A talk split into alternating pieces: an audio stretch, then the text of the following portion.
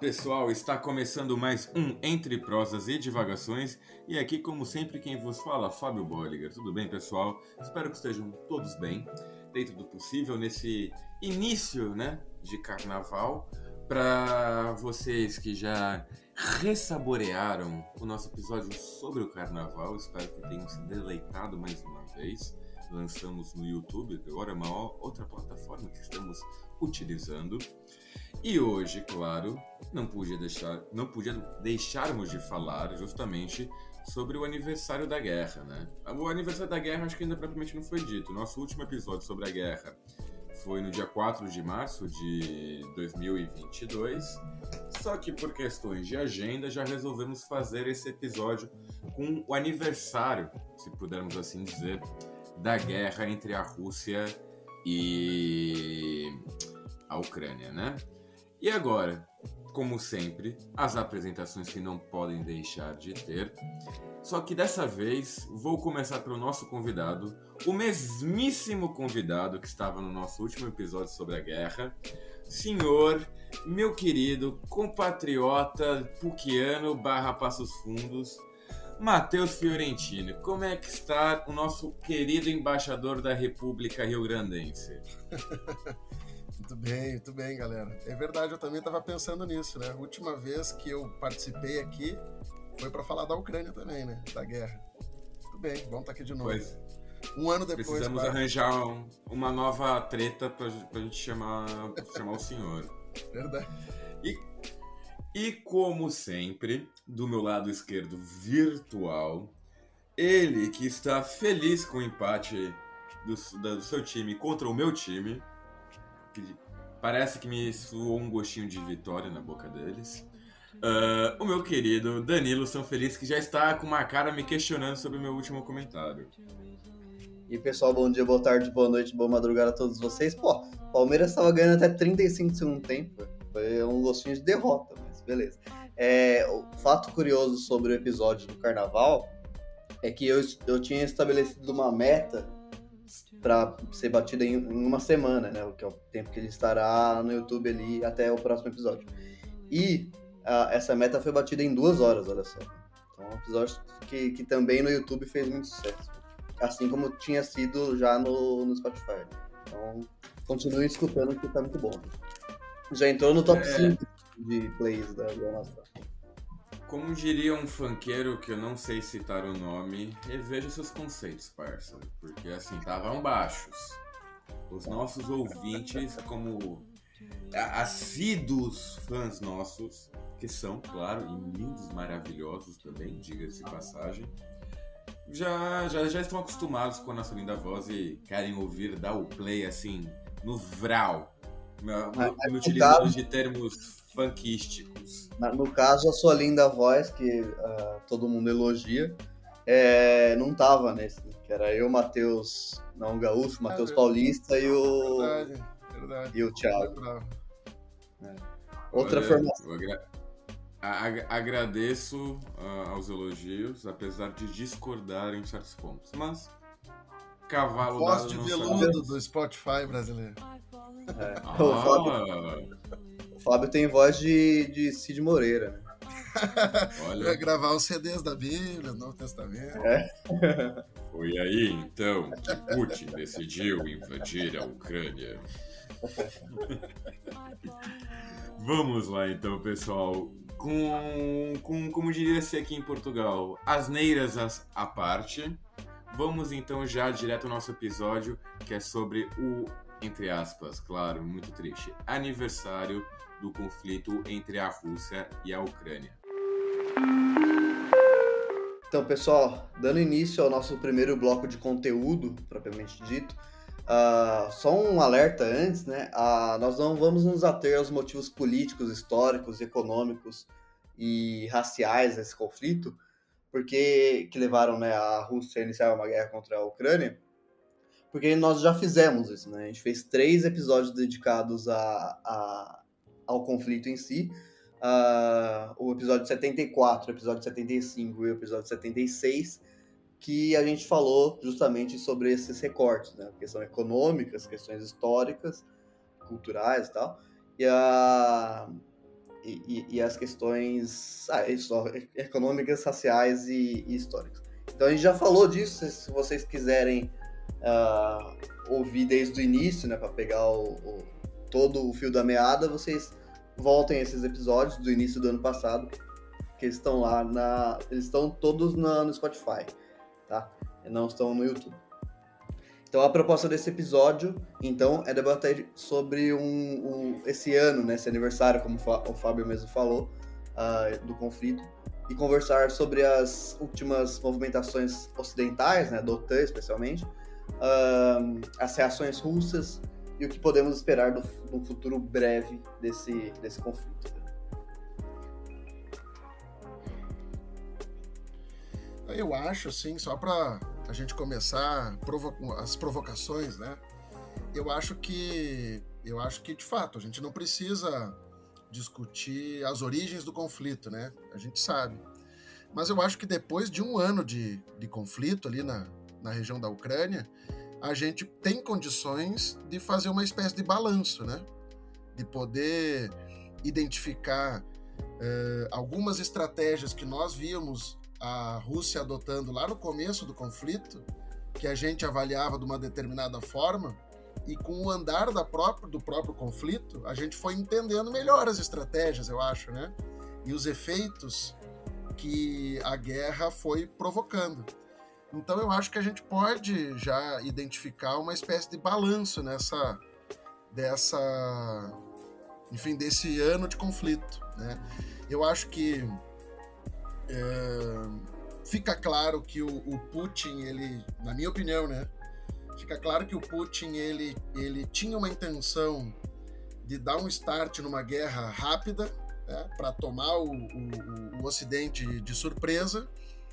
É, mas ficou claro, eu para mim pelo menos fica claro que o, que o Putin também tinha um plano B.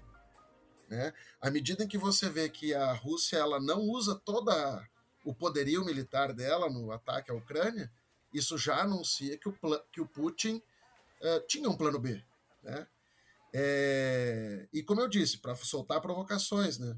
Será que a gente não pode também identificar nessa estratégia do Putin, depois de um ano de guerra, que aquela, aquele avanço rápido que nós lá naquele programa identificamos que era o objetivo de fazer uma guerra rápida, Será que não era só ah, um plano de, digamos assim, de tirar uma vantagem na guerra, ocupar o máximo de território possível do território ucraniano, mas talvez não com o objetivo de derrubar o governo ou de conquistar a Ucrânia naquele momento, mas talvez de sair na frente da OTAN, né? Ou seja, pode, pode ser, só que o, único, o único problema nisso é que logo de cara a, a Rússia cercou Kiev, Kiev, né? Então, tipo, talvez o, o, o primeiro objetivo fosse resolver o problema. Mas assim, o, igual você falou, logo que, que não deu, a Rússia já mudou a, o foco dos ataques. Né? Já foi pro leste e tal, foi cercar, entre aspas, dos outros lados. Né? Então daí sim, daí, daí mudou completamente o, o rumo, né? Daí desacelerou completamente. Mas eu acho que, que a primeira aposta era igual time de futebol quando os primeiros 10 minutos embeça a atacar assim, como se não houvesse amanhã, sabe? Pra ver se resolve logo. Pra fazer 1x0 e garantir o primeiro tempo. É, exatamente, que o Corinthians fez ontem. Olha, por sinal, eu até achei muito boa essa analogia, porque eu acho que justamente foi isso que o Putin fez. Claro que tudo que a gente está discutindo aqui são achismos nossos, porque, primeiro, ninguém aqui é do serviço de inteligência de nenhum país, ninguém aqui é amigo do Putin, uh, ninguém aqui é amigo do Zelensky nem do Biden, né? Mas, assim, se algum dia eles quiserem entrar em contato com a gente, tem aqui nosso e-mail do, do podcast, fiquem à vontade. É, entretanto, agora, agora falando coisa séria, uh, eu acho que foi realmente essa questão de tentar garantir o primeiro tempo, porque o Putin talvez ou os seus líderes militares saberiam que haveria uma resposta por parte do Ocidente, que o Ocidente não iria deixar isso acontecer de mão beijada, como foi o caso da Crimeia, mais ou menos, né? E, consequentemente, vai. Então, eu vou avançar o máximo que eu puder agora. Se, se eu conseguir fazer com que Kiev caia, beleza, melhor para mim. Se não, eu já avancei bastante para ter uma margem de gordura ali para poder trabalhar a respeito. E eu acho que é justamente o que parece que o Putz está fazendo. É, então, isso, isso vai bem de encontro com algumas análises que eu, que eu li, uh, que, que dividem a, esse primeiro ano em três fases. Né? Que é de fevereiro até abril, onde a Rússia cercou Kiev, bombardeou o norte da Ucrânia, com o intuito justamente de, de partir para cima logo de cara. Depois de, de abril para julho, onde os ataques russos foram para o leste e para o sul, como se fosse cercando, né? E daí essa terceira fase, a, a partir de julho, quando a OTAN entrou em cena e, e fez uma contra, ajudou, né, a fazer uma contra-ofensiva uh, ucraniana, que daí entra de, de encontro também com o que o, Matheus falou, né, de a Rússia foi bem para cima também para tomar a frente, porque era óbvio que, a, que o Ocidente, especialmente a, a OTAN, ia, ia, ia responder, ia contra-atacar, não iam deixar a Ucrânia na mão ali, né?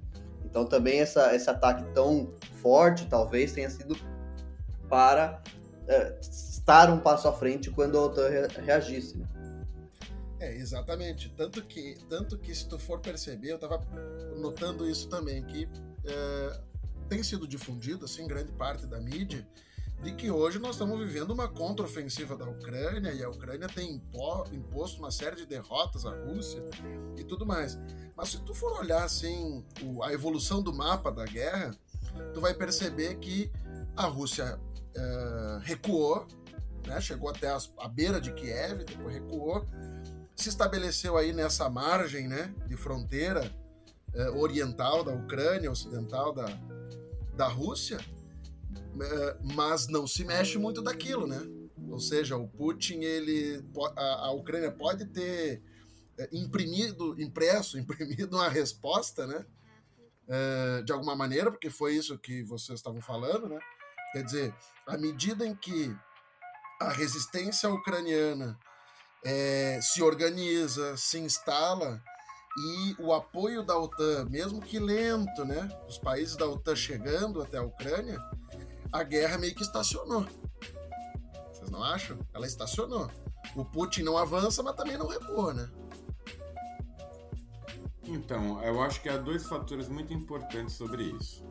Primeiro, houve de fato uma excelente resposta por parte da OTAN e seus aliados envio de ajuda militar, estratégica, de logística para a Ucrânia. Né? O último caso agora foram dos tanques Leopard 2 da Alemanha, que a Alemanha não queria entregar, não porque não quer ajudar a Ucrânia, e sim porque tem, tem medo, e, é, e é, vai só um pouco egoísta por parte da Alemanha, mas dentro das questões geopolíticas fazem todo sentido.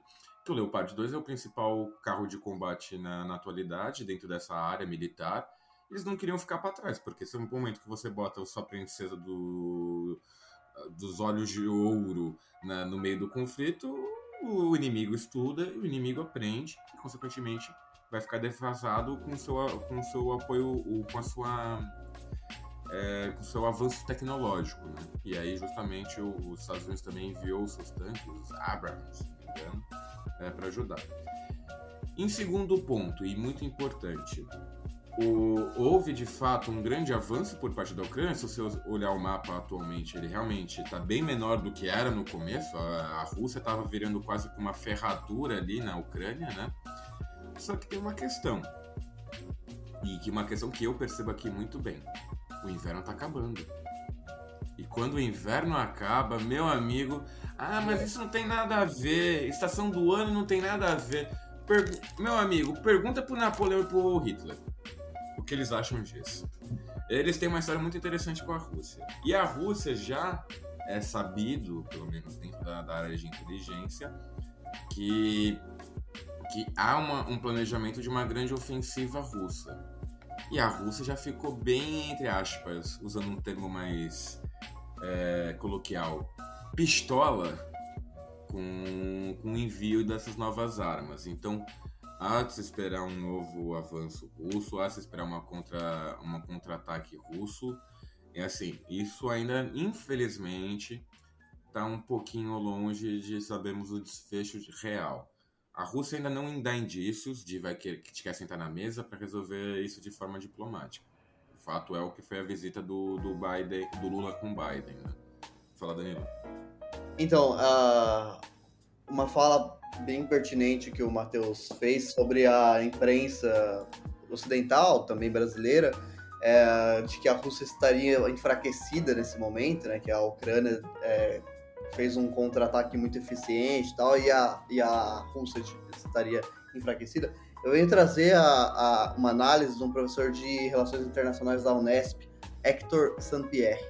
E ele, ele descreve o atual momento como um, a guerra de atrito, que privilegia o desgaste dos recursos humanos e militares do inimigo em busca de enfraquecê-lo. É como se fosse uma guerra em banho-maria, né? E vou até trazer a aspas dele, porque eu achei uma fala muito, muito pertinente.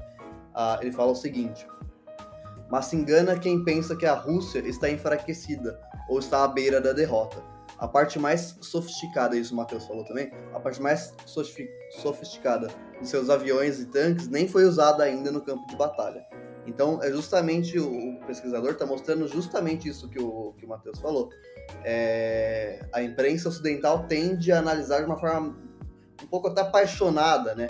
Como, é, como se estivesse bem e mal dentro de uma guerra e tudo mais, e acaba tem, fazendo essa, essa visão um pouco tendenciosa, né?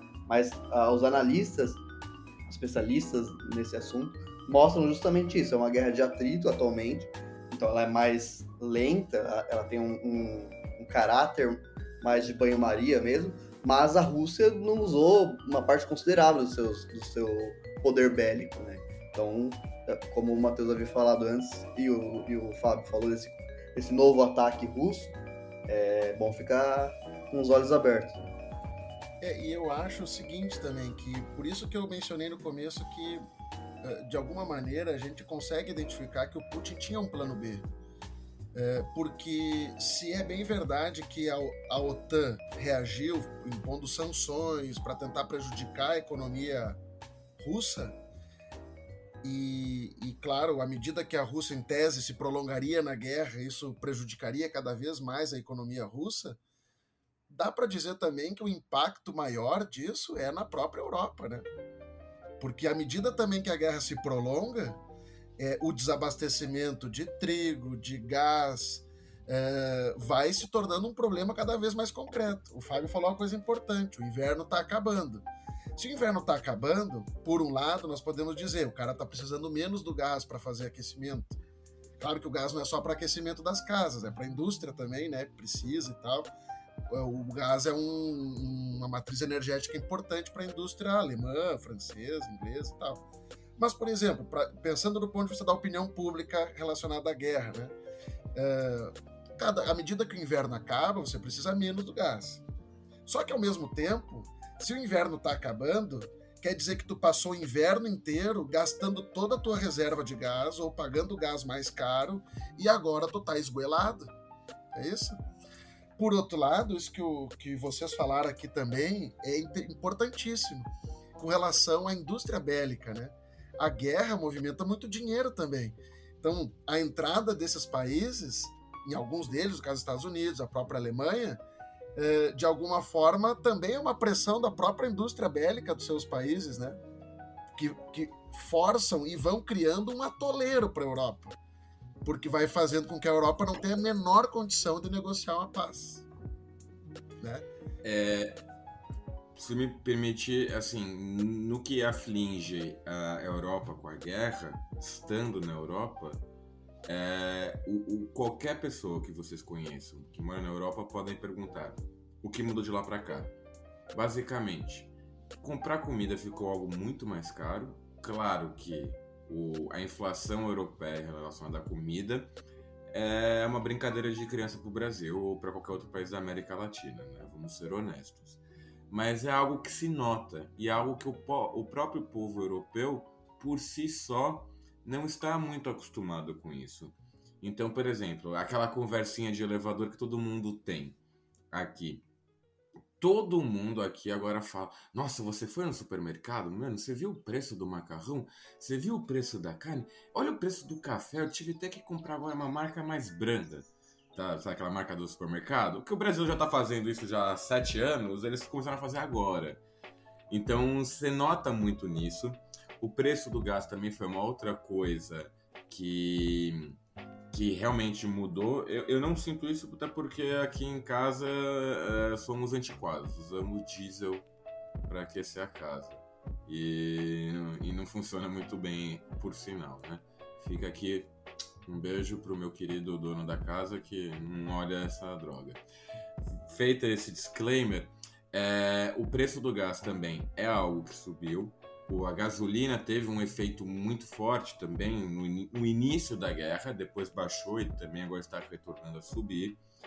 É, há movimentos, por exemplo, aqui em Portugal, uh, principalmente mais da ala comunista, de contra a guerra, não no sentido de, ah, vamos acabar com a guerra, estamos do lado da União Europeia, não, contra a própria União Europeia, porque agora a gente tem que, às vezes, fazer racionamento de gás ou querem que Portugal esteja incluído nesse racionamento de gás em irmandade com os outros países europeus, né? Porque outros países europeus dependem muito do gás é, do gás russo, principalmente a Bulgária, principalmente. Que até a Bulgária tem uma coisa que eu queria só fazer um pequeno comentário a respeito.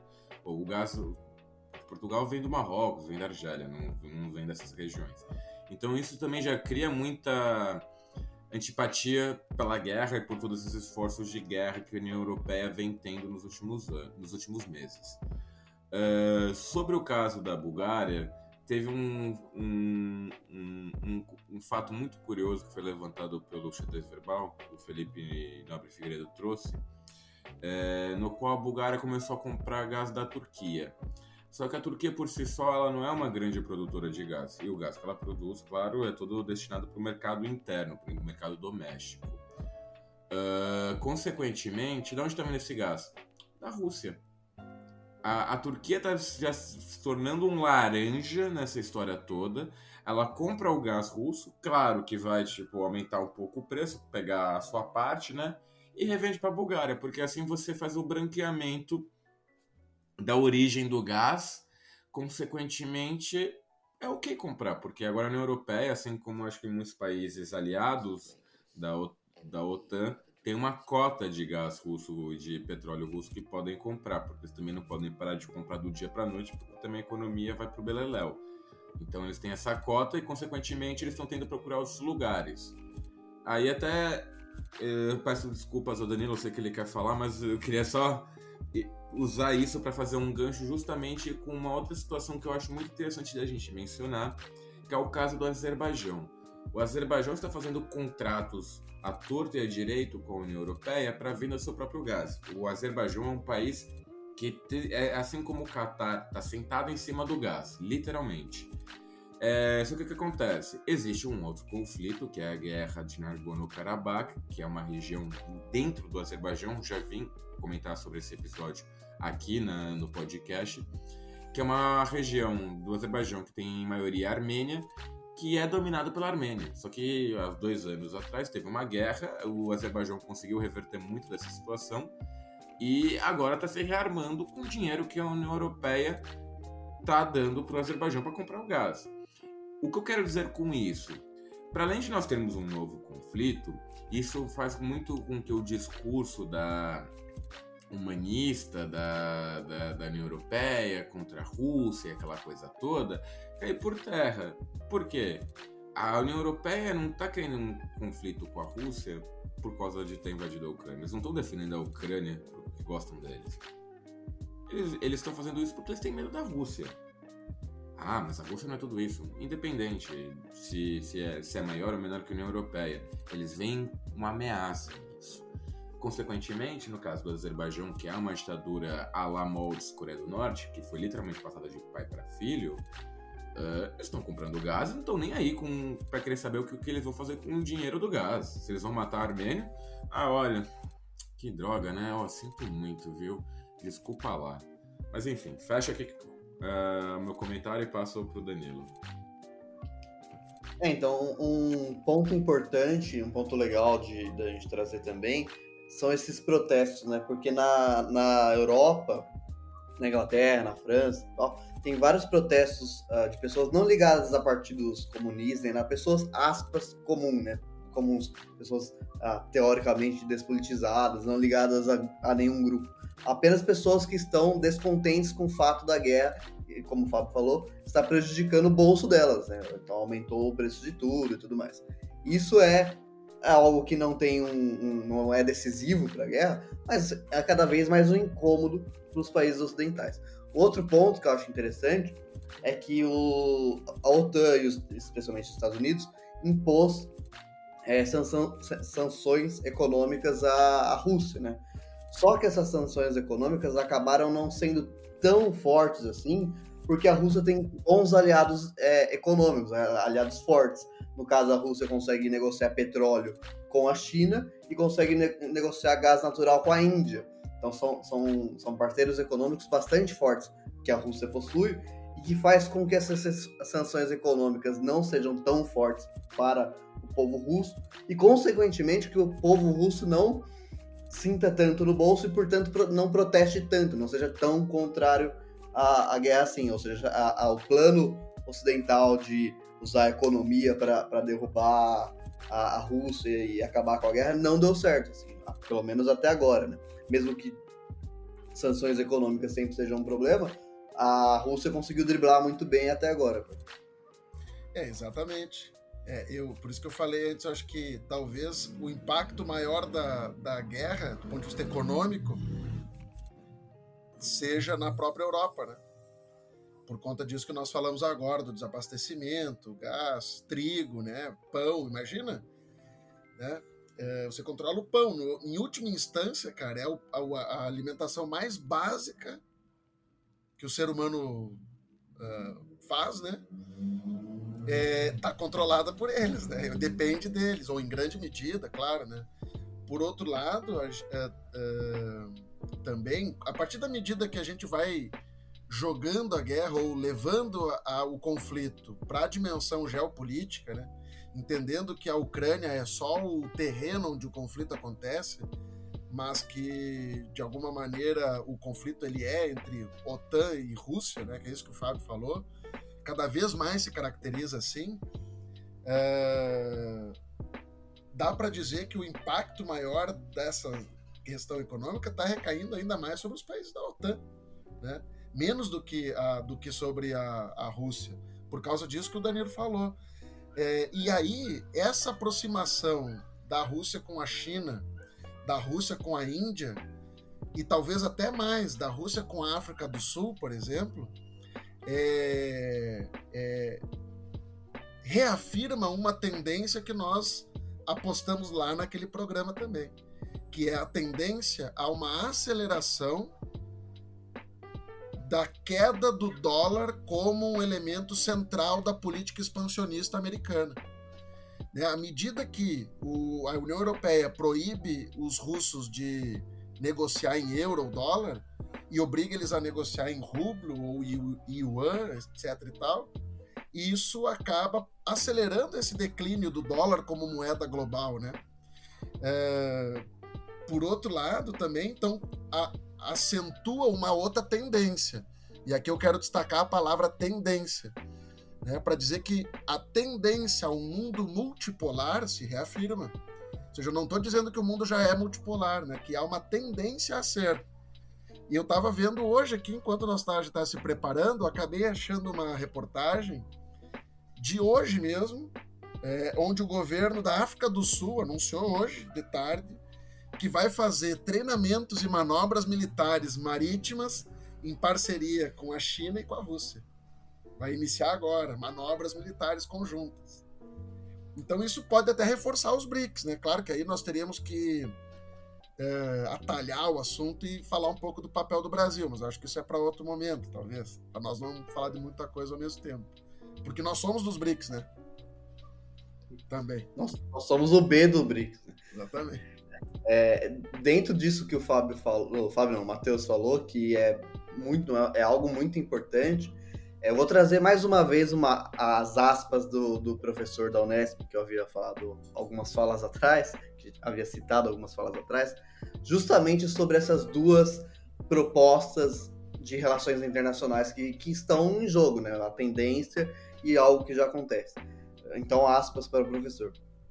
O que está em jogo neste momento é um confronto entre duas propostas de relações internacionais. Uma proposta é de um mundo organizado de forma unilateral, que se orienta por regras e que, e, e que nada mais é do que a manutenção do status quo norte-americano, um termo que eu não gosto, prefiro estadunidense, mas tudo bem. Uh, continuando as aspas, uh, a isso se opõe à emergência dos novos polos de poder e de comércio, que inclui fundamentalmente China, Rússia, Índia, países da América do Sul e da África. Este bloco defende uma ordem internacional que seja regida por leis.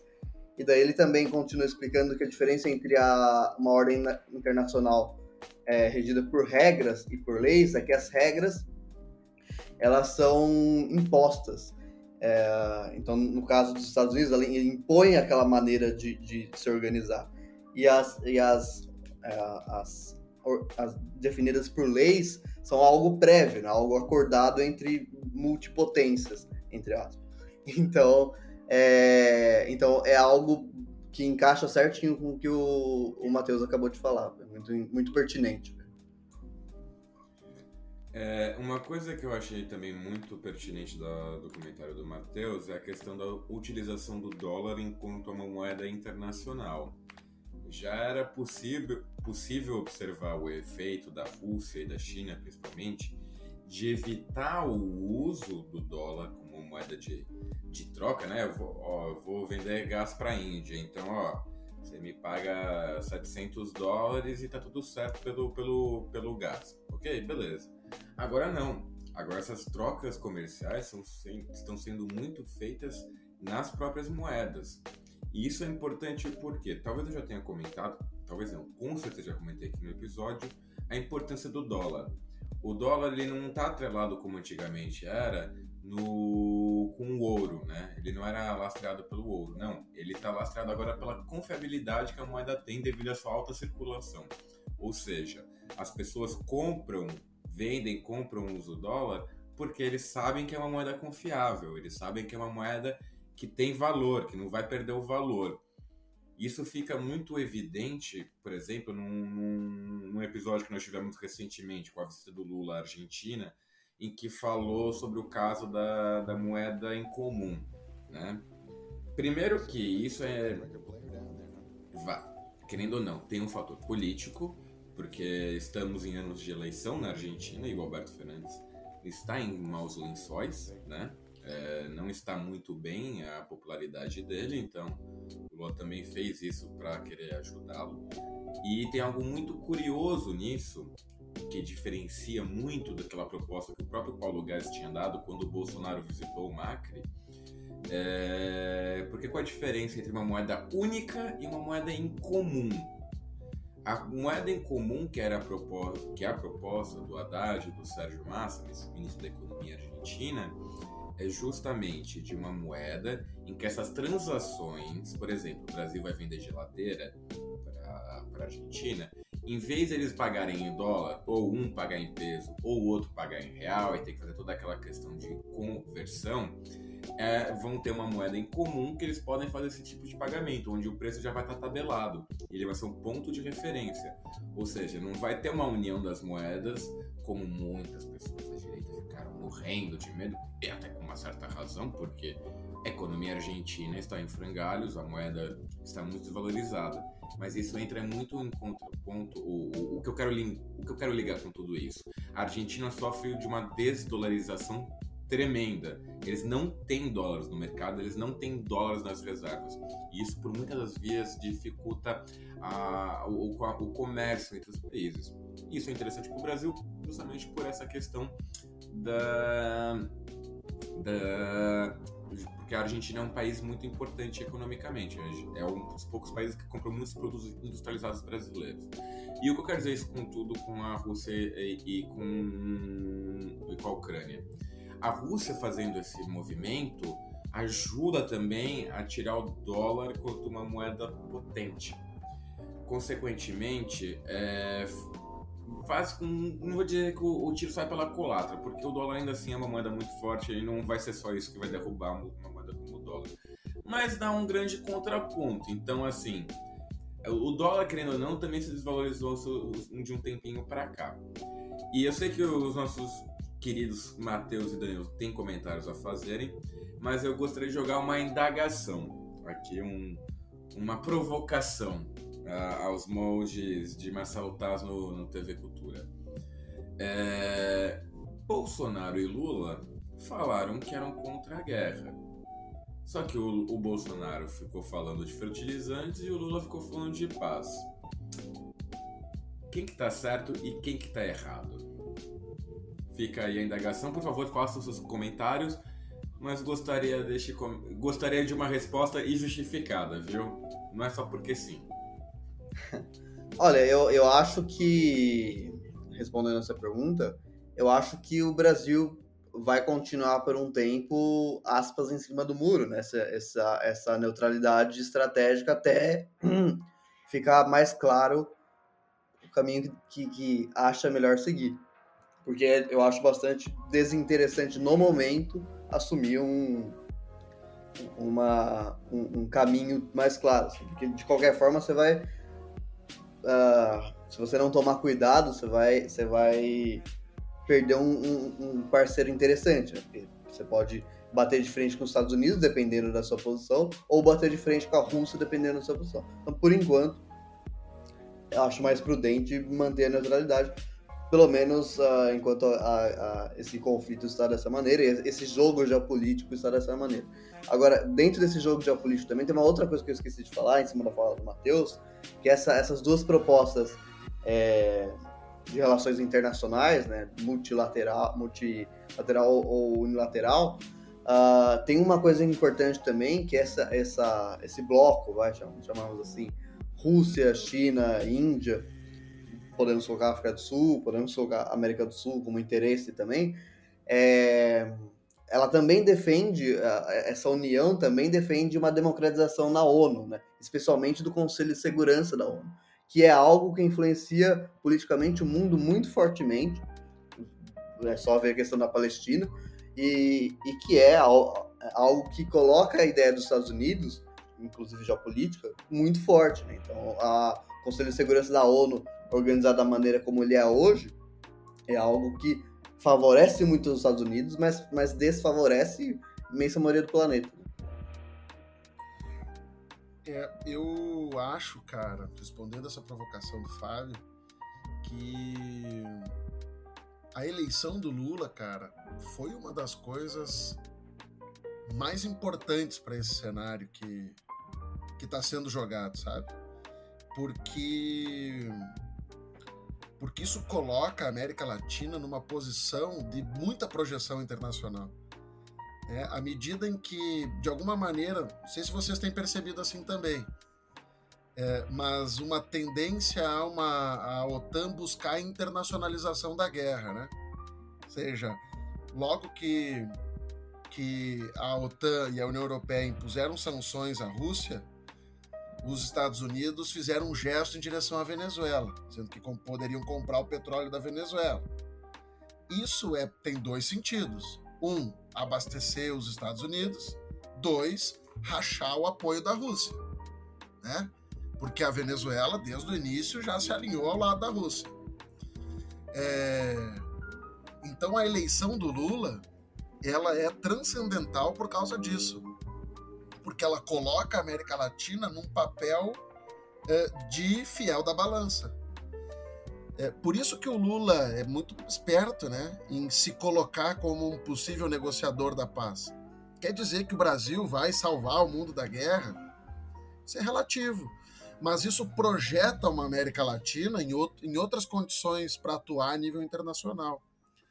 É, só que o Brasil, o Lula especialmente, está numa no, tá esnucado, como se diz na quem joga sinuca, né? Ele tá esnucado. Numa sinuca de bico. Exato, ele tá numa sinuca de bico. Porque para ganhar do Bolsonaro, do ponto de vista a nível internacional, o Lula se alinhou nesse campo anti-Trump. Pode ser? Né? Só que esse setor anti-Trump é o setor que está promovendo o apoio à Ucrânia. E agora está cobrando a tarifa. Está cobrando a fatura. É, Alemanha, Estados Unidos, Fran... o Macron foi o que tentou mediar, né? Disse que gosta da proposta do Lula de Clube da Paz. Mas a Alemanha e os Estados Unidos foram enfáticos, né? Pediram apoio efetivo, envio de munição. Então isso acaba impedindo o Brasil, mesmo que o Brasil não se envolva, isso impede o Brasil de tomar uma postura similar à da China, que é de uma neutralidade anti-OTAN. Né? Sabe aquele, aquela brincadeira que tu fazia quando era criança? Ei, como é que terminou o jogo? Foi 2 a 2 2 a 2 para quem? 2 a 2 para o Palmeiras ou 2 a 2 para o Corinthians. Né? Nesse caso, eu acho que acaba sendo um 0 a 0 prota por enquanto, né? Porque o Lula não consegue assumir de maneira mais expressiva um, a composição do bloco anti-hegemon anti global, né? Uh, embora tenha fez, feito gestos importantes. Colocar Dilma como presidente do Banco dos BRICS é uma mensagem de que o governo brasileiro vai valorizar a participação dele nos BRICS e que vai participar desse processo que nós estamos falando aqui de uh, esvaziamento do dólar. Não precisa dizer queremos romper com o dólar. Já está fazendo, né? Então, eu acho que a postura que o governo brasileiro, a situação do governo brasileiro, claro que o Lula é um mestre nisso aí, mas, o, mas a postura do, a situação que o governo brasileiro está, ela é difícil. Vai demorar para o Lula conseguir criar mus musculatura suficiente para conseguir fugir mais disso. A agenda dele na América Latina já foi muito contundente, né? Foi muito forte a agenda dele na, na América Latina. O cara bancou a Venezuela, bancou Cuba, né? Só Cuba que escolhe o jeito deles de, de viver. Nós queremos é que ninguém se meta lá. Então foi muito forte. O Lula vai ter que tirar o pé, não vai poder ser tão. Né, assumir uma pauta anti-imperialista, digamos assim, tão explícita. Mas eu acho que a eleição do Lula para esse cenário, cara, foi transcendental. Olha, no caso você até me falou uma coisa que eu não tinha parado para pensar e é bem verdade. Independentemente dos nossos ouvintes, se vocês gostam do Lula ou não, fato é que o Lula tem uma projeção internacional ferrenha, muito maior do que o Bolsonaro. Basta ver a posse do Lula e a posse do Bolsonaro, para quem não me quem não acredita na minha palavra. A, a posse do Lula foi trilhões de vezes maior que a do Bolsonaro. Acho que, se não me engano, foi duas ou três vezes maior do que a primeira posse do Lula em 2003. Foi o Olaf Scholz, na, da Olaf Scholz. É o Olaf Scholz que é o presidente da Alemanha, né? Ou ele é o chanceler? Eu agora não lembro. Foi o presidente da Alemanha. O Olaf Scholz é o, é o chanceler, se não me engano. É, e e vá, foi um bando, um bando de gente. O Lula tem é, esse caráter é, de conversar, de muito diplomacia, e isso casa muito bem com aquela proposta realmente do Clube da Paz. Não estou dizendo que o Clube da Paz não vai, que vai dar certo, porque a, pela atual conjuntura eu acho que não tem como dar certo. E não é nem por questão, ah, porque o Lula é bom ou porque o Lula é ruim, não, é né, porque está fora da mão do Lula nesse contexto atualmente. Né? O Macron falou que é que é, que é legal, que é interessante, mas a gente também precisa lembrar que o Macron estava falando de não, que não ia acontecer a guerra minutos antes. E a guerra aconteceu, né? E isso eu também me incluo nesse grupo, porque eu também jurava de pé junto até o último segundo que a guerra não ia acontecer. Cá estamos aqui conversando sobre a guerra. É, consequentemente... Pela quarta não... vez. Pois é. Eu ainda queria que essa guerra não tivesse acontecido, mas é o que aconteceu. Consequentemente, há uma, há uma posição muito interessante por parte do Brasil e do governo Lula que eles poderiam sim aproveitar muito. Porque o Brasil ele faz parte do BRICS, tem esse contato com essas potências emergentes como Rússia, China e Índia, e ao mesmo tempo, querendo ou não, o Brasil se encontra do lado ocidental do hemisfério, né? Apesar de nós sermos ocidentais periféricos, não deixamos de ser ocidentais. Não deixamos de ter nossos laços culturais e econômicos com a Europa e com os Estados Unidos. Isso é um fator muito interessante, pois justamente, se bem aproveitado no contexto certo, podem criar a, a tempestade perfeita para que o Brasil consiga justamente fazer essa ponte entre Rússia e o Ocidente, sendo o intermediário. Né?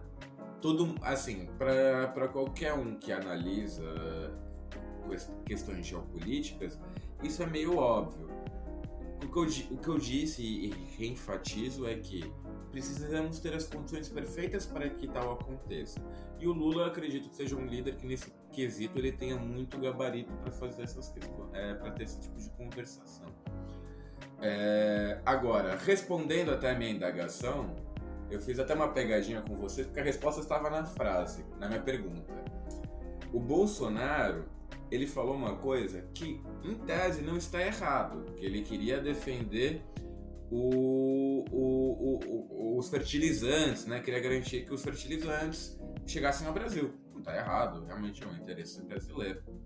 O problema está no fato que ele era o presidente do Brasil. É uma coisa, eu aqui, Fábio, fala, olha, o Brasil é meio perigoso, a gente tem que tomar cautela, porque a gente depende do fertilizante. Outra coisa é presidente. Quando o presidente chega lá, você tem que falar: olha, condena a invasão da Rússia porque é um Estado soberano invadindo o outro. Isso está errado, ponto final. Acabou a história. Nos bastidores a gente conversa sobre outras coisas. Ah, mas isso é errado, isso não é ético.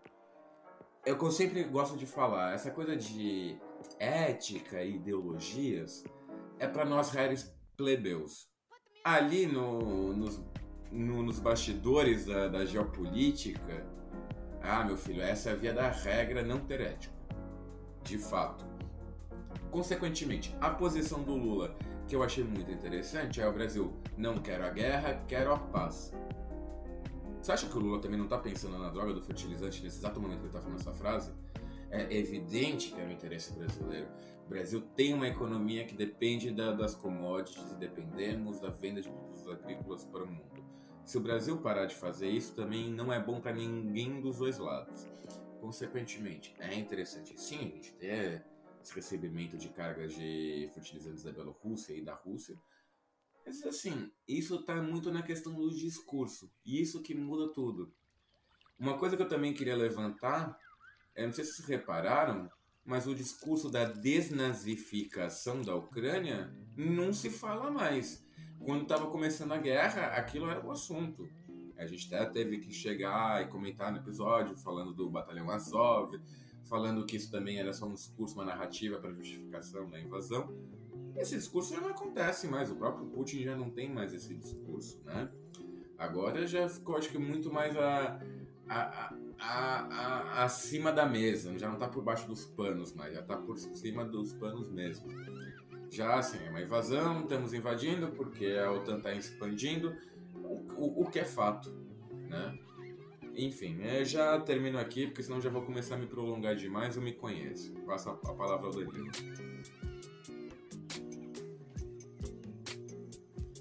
O Danilo é um cara muito inteligente, ele tá ali conversando é. e, e, e, ele percebeu que o microfone dele não está ligado. É um problema do, do de gravar à distância é, a, a, essa questão da, da OTAN se expandindo. É até bom que meu microfone estava fechado, porque eu tinha cometido um erro numa palavra, então ninguém ouviu. É, a questão dessa. Todo mundo sabe. Não sabe qual a palavra. É, a questão da, da OTAN se expandindo, é, de fato, foi um, foi um, um provocador da Rússia, porque a Rússia também tem um interesse muito grande em se expandir como bom país capitalista que é, para a, aquele leste europeu, né? Que é o leste onde a, a Rússia sempre teve muita influência. Né? Então essa, esse jogo ali de disputa naquela região também é muito importante nesse, nesse conflito. Um, então, pessoal, agora a gente vai acabar esse primeiro bloco, dar um respiro para vocês e já já a gente volta com a continuação, com o segundo bloco de conteúdo. Então, pessoal, é, iniciando esse segundo bloco de conteúdo, a gente vai continuar né, nesse tema mais geopolítico. Então, dentro dessa perspectiva que, que a gente falou, especialmente o Matheus falou, dessas duas propostas diferentes de relações internacionais em conflito agora, nós temos algo bastante importante também. Existem outras movimentações no mundo que podem indicar novos conflitos à vista. Uh, são eles, especialmente. Recentemente houve um ataque de, com drones a uma fábrica iraniana. As investigações apontam para que Israel seja o autor do, dos ataques. Irã e Israel são duas potências uh, que disputam a, a, hegemonia no Oriente Médio. Os atritos entre eles podem indicar algo, algo pior, algo mais, mais profundo posteriormente. Outro caso bastante é, emblemático é a China. Uh, os, os, pesquisadores, os analistas vêm alertando sobre a possibilidade de o um país asiático iniciar um conflito com Taiwan em algum momento nos próximos dois anos. A tese mais difundida é que seria que Pequim uh, se aproveitaria da, das eleições dos Estados Unidos uh, para, durante esse processo democrático, durante esse processo eleitoral estadunidense, iniciar um conflito, porque uh, durante o processo eleitoral os Estados Unidos não, não iria provavelmente se atrever a, a, a fazer algo tão grave, né? Fazer um contra-ataque ou, ou interferir tão gravemente assim por motivos eleitorais, né? Para não iniciar uma guerra no meio do, de uma eleição. Tal. Isso normalmente é visto com, de uma maneira complexa. Então, esses dois uh, novos conflitos podem, esses dois possíveis, né? Novos, novos conflitos podem colocar em xeque é, os países como o Brasil que se colocam numa neutralidade. Então, são, são, é um quadro geopolítico que indica essa, esses, esse, esse, essas duas questões é, multipolar ou unilateral, né? E que podem também, além da, da, do conflito na Ucrânia, podem entrar nesse cenário. Pode falar. É, eu, acho que, eu acho que isso consolida uma tendência também do campo de, do, do ponto de vista militar, né? É, que é a consolidação de uma lógica de guerra. Então, é, muita gente caracterizou essa nova lógica como, como guerras híbridas, né? Onde, digamos assim, buscando lições, experiências das guerras do próprio século XX, como a guerra do Vietnã, né? É sempre importante lembrar que tem um diálogo bem famoso do general Giap com uma autoridade dos Estados Unidos, que eu não me lembro quem que é, e esse estadunidense de, uh, dizia que os americanos não, não perderam nenhuma batalha no, na guerra do Vietnã. E de alguma maneira ele está certo. E o general Giap respondeu dizendo o seguinte, que uh, eles não, o objetivo deles não era ganhar a guerra no terreno de batalha. E ele disse que eles ganharam a guerra dentro dos Estados Unidos. Então, essa, essas modalidades, digamos assim, hoje estão virando a regra das guerras, né? Então, esse modelo da guerra híbrida, que envolve o conflito estrito senso, mas a dissuasão de outros aliados, a guerra comunicacional, uh, a criação de turbulências políticas dentro dos países, nesse cenário geopolítico, está entrelaçada, né? Então, por isso que uh, a tática do Putin também tem a ver com guerra híbrida. Ele não impõe, não pede, não impõe sanções para a União Europeia, não é verdade? mas ele sabe que a, o prolongamento da guerra causa impacto econômico, social, político, né, dentro da Europa, dentro dos Estados Unidos. E isso também faz parte da estratégia de guerra. Então, você criar, pelo menos uh, eu, eu tenho visto, é o que me chama a atenção, uma busca desse bloco da OTAN por internacionalizar a guerra. Porque se tu for olhar a minúcia, o apoio que a Ucrânia tem não ultrapassa os países da OTAN. Os países do, do, próprio leste europeu, da Ásia, têm buscado reafirmar uma certa neutralidade. Né? Então, é importante para eles que eles consigam uh, envolver outros campos.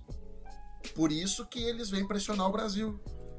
Né? Ou seja, para impedir mesmo que o Brasil não declare apoio à, à Ucrânia, também não declara a Rússia. Né? Então neutraliza um possível ator que poderia participar disso, ou estar tá do campo do lado da Rússia. Ao mesmo tempo, você estimula o conflito lá em Taiwan para manter um aliado da, importante da Rússia ocupado, né? Num lugar que é estratégico para ele. Ou seja, lembra quando a, aquela presidente do Congresso americano foi visitar Taiwan e os chineses passaram a noite inteira lançando míssil em direção a Taiwan? Ou seja, os chineses estão dizendo, mano, não mete a mão aqui. E se meter a mão ali. Foi o caso da Nancy Pelosi, né? Que ela foi Isso mesmo. Taiwan. Ela mesma. Sim, sim, sim. Então, os chineses, pode até ter sido um, o que a gente chama de boi de piranha, né? Jogaram ela lá, parece que foi uma confusão, para ver como que é a reação dos chineses, caso aconteça alguma coisa em Taiwan. Agora os estadunidenses sabem como que os chineses vão reagir. E eles sabem que Taiwan é importante e que se tiver um conflito ali, a China vai jogar peso ali. Se joga peso ali, não joga peso na Ucrânia. Então, uh, você também vai dissuadindo esses, esses atores. Né? Então, eu acho que há uma, uh, uma consolidação da guerra híbrida como modelo contemporâneo de guerra, em primeiro lugar, né? em todo lado. Sobre o caso de Taiwan, o que eu acho um fator preponderante a ser lembrado é que Taiwan é um grande produtor de chips, de semicondutores, e que no atual contexto que nos encontramos, de uma guerra pós-pandemia, onde a economia global está muito fragilizada, é... demonstra que a China, por exemplo, não invadiria um primeiro momento, porque isso também não seria prudente para o lado chinês, porque não seria producente para eles. Se. Claro que é um desejo antigo, que eles têm vontade, eles têm. É, é, lógico que é um desejo que Taiwan retorne à China continental, evidentemente. Só que nesse atual contexto também não é dos, me dos melhores interesses. Porque uma crise de falta de semicondutores para o mundo também não é bom para a China. Né?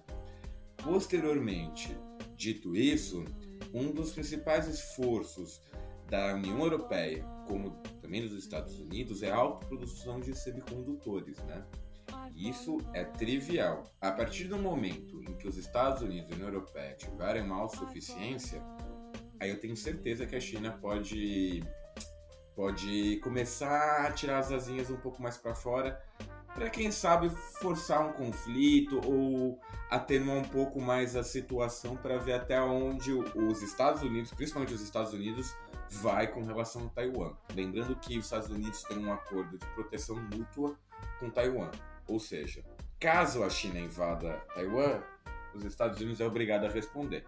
Lembrando que este acordo foi feito nos anos 40/50, quando a China não tinha arma nuclear, quando a China não era uma superpotência, quando a China só era um país de camponeses.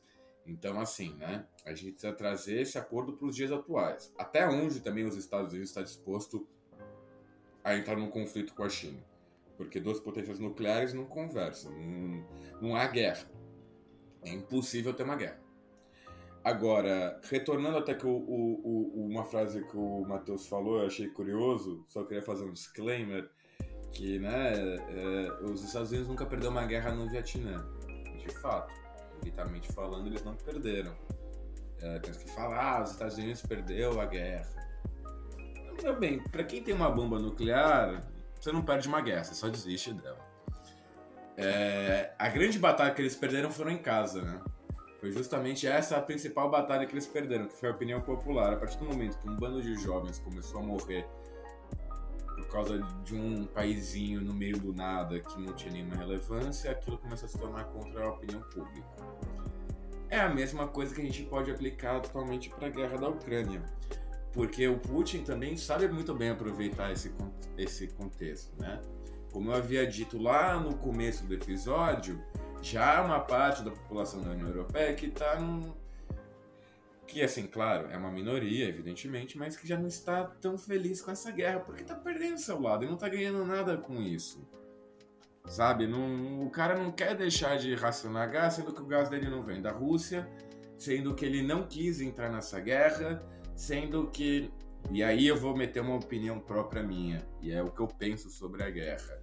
Sendo que a OTAN ficou atiçando a Ucrânia o tempo todo para participar da, da OTAN, sabendo que a Rússia não ia permitir isso. Né? Então, assim, se eu tenho que botar minha parcela de culpa em alguém, claro que guerra é, tá todo mundo errado de ter entrado nela. Mas assim, a OTAN ficou, tipo, literalmente atiçando, vamos falar num, num linguagem popular, querendo comer a casada. E aí chegou o marido. Então, assim, meu amigo, né? Você não precisa ser muito inteligente para saber o que vai acontecer. É, continuando nessa questão dessa, dessa nova ordem geopolítica, não falando da nova ordem mundial, porque isso cai em, em teorias conspiratórias, é, o mundo vai ficar, acho que, muito mais interessante de uns anos para cá. E eu digo isso porque a gente já comentou sobre o dólar, estamos falando agora sobre a China, e um comentário que o, que o, que o Matheus mencionou que eu acho muito importante. É ordem multipolar. O mundo vai começar a entrar em certos conflitos porque cada um vai querer defender o seu espaço de influência. Como foi agora com a Rússia, a China quer fazer o mesmo. O Brasil pode ou não se tornar um agente político importante no seu espaço de influência, que é a América Latina. Pode sim se tornar um porta-voz caso tenham as condições perfeitas também. Não, né, não podemos dizer que a América Latina é um ator importante atualmente, infelizmente, mas sim, porventura, pode vir a se tornar e ainda diria um chute, um aliado importante para o Ocidente. Porque a África já está sendo disputada já há uns bons anos entre a China, os Estados Unidos e a Europa. Um, um, uma coisa interessante que eu gosto de lembrar é que nós tivemos a Lava Jato, teve todos os casos de corrupção, do, por exemplo, da Odebrecht que vieram à tona, e muitos desses casos remetiam à, presença da Odebrecht em países africanos. Ok, não estou aqui para discutir sobre se foi corrupção ou não, porque para mim está muito claro que foi. Um, um, um, burguês safado sendo um safado. Ah, meu Deus, estou chocado. É... Agora a questão é o seguinte: quando a Odebrecht se retirou justamente por essas questões de corrupção, eu faço a pergunta: quais foram as empresas que assumiram? Metade chinesa, metade europeia. Batata. E é que eu digo: a Odebrecht pode estar errada no que tivesse, mas nós perdemos influência, nós perdemos poder político, capital geopolítico nesse contexto da. da. da. da, da agora me fugiu a palavra. Nesse grande. Ah, a gente perdeu o capital político por causa da, justamente de todas essas questões da, da, da Lava Jato. O que eu quero dizer com isso, consequentemente? A, a América Latina também pode se tornar um campo de batalha nesse sentido de disputa de influências. A China é um, já é o maior é, parceiro econômico da Argentina, por exemplo, desbancou o Brasil, e é isso que a gente também tem que ficar alerta. É, a, a, a, China já é, se não me engano, também a maior do Brasil, se não, se não, tá ali do lado junto com os Estados Unidos, já é, né? Já é a maior, os Estados Unidos está logo ali atrás também. Eu acho que eles só não ganharam na, na Colômbia, a Colômbia é um país muito ligado com os Estados Unidos. Consequentemente, claro, por todas aquelas questões da, da guerrilha, das Farc e tudo mais. Então, assim, o Brasil também tem que se rever politicamente sua presença, porque senão a gente também pode se tornar um foco de conflito e a gente só virar peão nessa história. Se a gente deixar de ser peão e pelo menos virar um cavalo, uma torre, a gente já consegue conversar com, com a rainha e com o rei fazendo aquela analogia clássica do xadrez, né? E a América Latina, sim, pode ser um fator fundamental nesse novo mundo polarizado, é multipolar, perdão. Aí passo agora a palavra ao Danilão. Só um, um adendo, um, como o Fábio diz, um disclaimer, é, que eu, eu li noticiário recentemente falando que a China também, a China continental, também, assim como a União Europeia, também está uh, eh, desenvolvendo, está buscando desenvolver a, a questão dos chips uh, sozinha, né? Ou seja, essa produção apenas com componentes chineses, para também não ficar uh, tão dependente de outros atores econômicos de, desse ponto de vista. E é algo, seria, se conseguisse, algo profundamente forte economicamente, inclusive politicamente. Só que assim, é uma questão de, de para conseguir isso, é questão de uma década. Né? Então, dentro dessa uma década tem muito, muito, muita água para rolar ainda, politicamente falando. Pode falar, Matheus.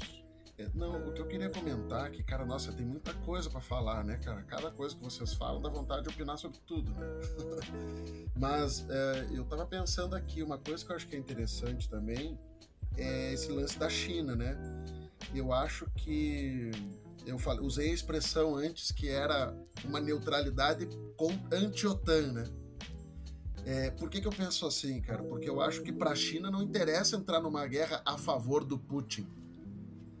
Interessa para a China entrar numa guerra num cenário em que se configura né, uma ofensiva da OTAN, dos Estados Unidos contra a Rússia. A partir do momento que se configura, digamos, vamos dizer assim, que a vítima é a Rússia, aí a China entra. E é exatamente esse, esse é um elemento da guerra híbrida, né? Que é você criar uma narrativa que justifique uma determinada ação. Por isso que a galera dizia que o que o Bolsonaro queria, em, em alguns momentos, era criar uma instabilidade tão grande no Brasil que justificasse a determinação no estado de exceção, ou em último caso, até de uma intervenção estrangeira. Né? Então, uh, você, você precisa criar uma opinião pública para fazer isso. A guerra no, do, no Iraque mostrou e do Vietnã antes, nós estamos usando ela como referência também, né? É, mostrou que você, se você não tem opinião pública, tu perde a guerra, né? E se tu for olhar muitas das guerras, tu perdeu em casa, né? O Hitler perdeu a guerra, claro, perdeu militarmente lá no Stalingrado, mas também quando estourou greve de operário dentro da própria Alemanha contra o governo, né? É a mesma coisa a guerra não, do Vietnã. Oi? A guerra falar. do Iraque, do Afeganistão, desculpa ele é atropelar nesse sentido, mas é realmente a guerra do Iraque e do Afeganistão foi exatamente isso. Porque foi uma guerra que foi se prolongando, a razão primordial que era o encontro de armas de destruição em massa se provou uma falácia e ficou durante 10 anos a, a levarem soldados dos Estados Unidos, para uns países também que nunca se ouviram falar, porque americano também, né? Vamos, vemos e convenhamos. É um zero à esquerda em geografia, não sabendo do Iraque até ontem. Perdão, é verdade, obrigado pelo, pelo, pela correção, Danilo. Estadunidenses. É... E assim, levou ao quê? Levou à formação do ISIS, do Estado Islâmico no Iraque, levou a volta do Talibã ao Afeganistão, e, e o que ganhou com isso? E ainda aproveito essas guerras para fazer um outro disclaimer muito importante. Que estão se dando armas a rodo à Ucrânia, e eu não sou contra eh, esse povo de dar armas para o povo se defender. Contudo, esse uso indiscriminado de dar armas como se fosse algo qualquer, é, meu bem, foi exatamente o que aconteceu no Afeganistão com a invasão soviética nos anos 70 e 80 deram-se armas para os afegãos sem nenhum tipo de discriminação e o que aconteceu? Formaram o Talibã logo em seguida. Então, o que eu acho um, um, fator interessante, claro que isso não nos cabe, porque somos historiadores e, consequentemente, é, não somos não somos mães de para prever o futuro, é, o, como é que vai ser a Ucrânia pós-guerra? Para além da, da destruição e de muitos países que estão dando armas para agora para a Ucrânia, para que depois possam serem contratadas para reconstruírem o país, a minha indagação fica no seguinte questão. O que acontecerá com essas armas? O que acontecerá com essas pessoas bem treinadas militarmente? Vão se tornar mercenários? Vai haver uma guerra civil? A história nos diz que tudo isso pode acontecer. Nenhum país que tem um, um trauma de guerra se sai normal depois. Enfim, peço desculpas e retorno a palavra para o nosso querido Matheus. É, eu acho, cara, que isso, uh, essa, sobretudo a guerra no Iraque, né, cara, ela e no Afeganistão, ela torrou o filme dos Estados Unidos, ou pelo menos da política belicista, injerencista dos Estados Unidos a nível global. Por isso que eles precisam construir uma opinião pública, nem que seja assim, algo que seja difundido pelos meios, o povo não concorde, mas ele precisa criar um ar de legitimidade.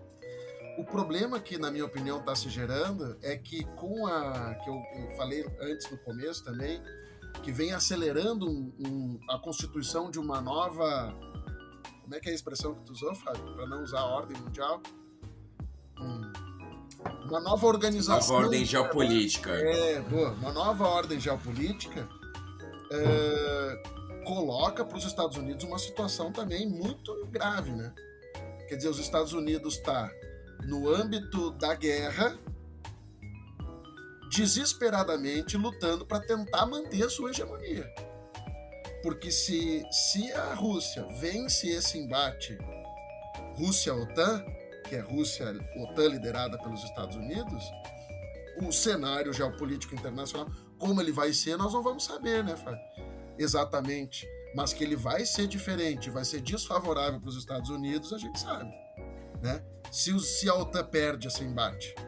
Por isso que eles estão numa sinuca de bico e por isso que o papel do Brasil é muito chave, porque o Brasil ocupa um outro espaço, né? Quando o Lula chama paz, ele ocupa um outro espaço. Ele não é nem da Rússia nem da, dos Estados Unidos. Nós ocupamos um terceiro lugar. Enfim, se isso vai dar certo, a gente não sabe direito, né? Mas ocupa um outro papel de chamamento pela paz, contra a guerra, porque também não dá para se atirar no colo do Putin, né?